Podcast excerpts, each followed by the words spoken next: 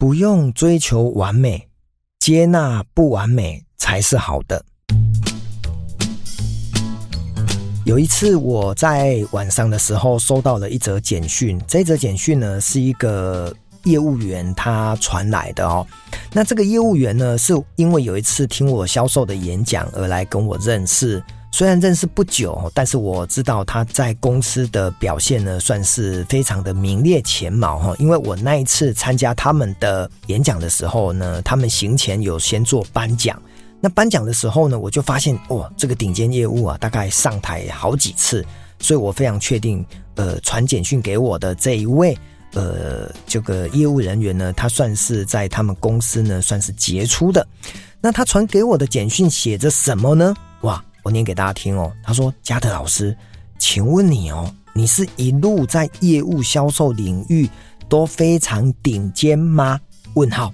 好，他问我这个问题，那我马上回他，我说：“我怎么可能一路顶尖？人会有高潮低潮，人会有高峰低谷。所以呢，我跟他讲说，没有啊，我是走三步退一步，走三步退一步，慢慢的。”越来越好，所以我就回他说：人不可能都在顶端，也不可能呢一路呢都没有挫折，所以做业务呢遇到困难，这是正常的。好，那当然在这个回简讯的过程当中呢，我从他的文字，我隐约的闻得到他的落寞。所以呢，这个时候呢，我这个喜欢关怀、使人开怀的这个特质呢，又出来了。我就跟这一位业务同仁呢，我就跟他说，需不需要聊个三五分钟哦？因为如果可以的话，我想要听听看你的关键、你的症结点到底是什么。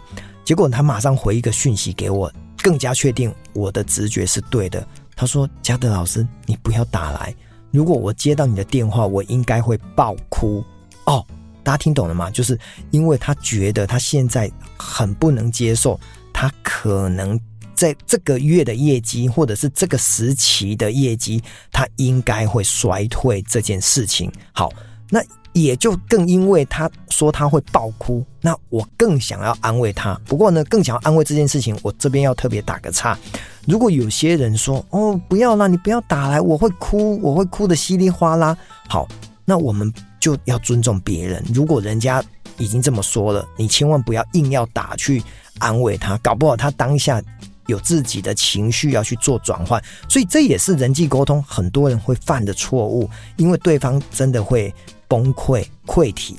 但是呢，我们没有他的心情，我们却强加于他身上想要给的关心跟关怀，反而适得其反哦。所以这个是在人际沟通另外一回事。所以本来坦白讲哦，我就跟他说好，那你自己安静一下，不要有自己太多的这个负面的情绪。那如果真的需要我，随时打给我，没关系。好，当我把简讯又传给他的时候，想不到。他又传回来说：“好吧，我还是想要跟你聊聊天 哈。”所以这件事情蛮有趣的，就是到最后他还是想要跟我聊。好，那我电话就打给他了。打给他之后呢，我了解到哦，原来他这个月的业绩因为没有达成白百，前面的一年呢他都白百，所以他对于这个月没有白百，他非常的呃不能接受。好，那我就开始安慰他说：“哇，某某某。”哦，假设呃，他姓李好了哈，李小姐，我说李小姐，你真的不用太执着第十三个月没有百分之百的业绩，因为漫漫长路，岁月悠悠，如果你这个工作从三十岁要做到六十岁，难不成你要三十年都要百百吗？这太困难了哈！我用一个五十岁过来人做销售做的算不错的一个心路历程告诉他，那我接着呢就。开始跟他解释为什么你不要去追求这种百百，或者是换个角度讲，你为什么不一定要追求完美哦？因为我认为追求完美太痛苦了，因为人生本来就不是完美。我们常讲人生不如意十之八九，常想一二，那八九都不完美了，你怎么会在你的业绩非得要完美不可？这世界上没有完美的存在呀，只有接受不完美，搞不好才是真正的。完美哦，所以我就开始讲了关于不完美或者是接受不完美这件事情的一些想法哦。第一个其实最简单的，我说你现在做业务做得很好之后呢，你就会开始当主管。哦，就当业务主管。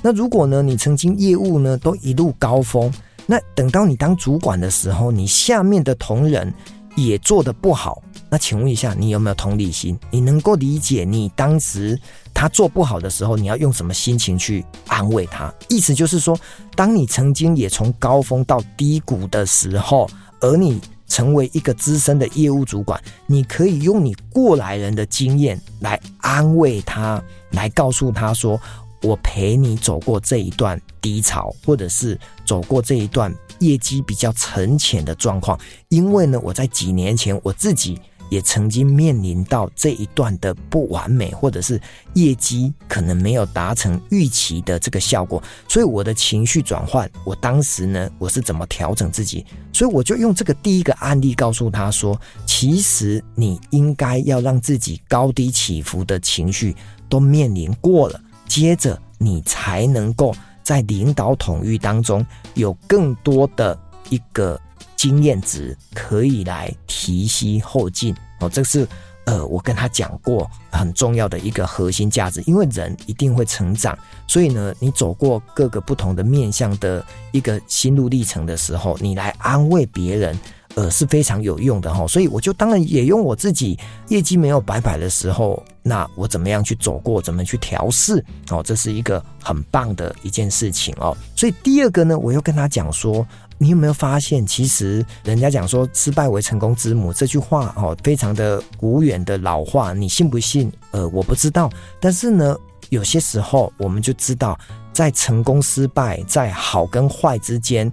一定呢，都存在这个世界上，所以呢，你别想当人生胜利组。如果有一天，呃，你面临到了一些挫折，反而你就因为过去这几年或者是更久的时间，你都是成功的，那就好像举个例子，有一个人呢，他活到六十岁都没有感冒，可是呢，在六十一岁一感冒，然后就死掉了。所以你想要成为这个会死掉的人吗？就是你可能在成功失败的转换当中，其实遇到了这个挫折，你的免疫系统会提高，所以这反而对你是好事哎。哦，所以我大概就用这样两个呃理由呢来跟他讲，所以呢他也就慢慢的从哭泣当中哈，就是那个一把鼻涕一把眼泪，最后呢就好像破涕为笑啊，我也觉得。很好，所以经过这件事情啊，我真的觉得我还蛮会安慰别人的哈。那也从安慰别人的身上呢，去看到自己，哎呦，啊、我蛮有同理心的。而透过同理心，我们在人际沟通，在人际的一个相处当中呢，都能够成为更好的自己。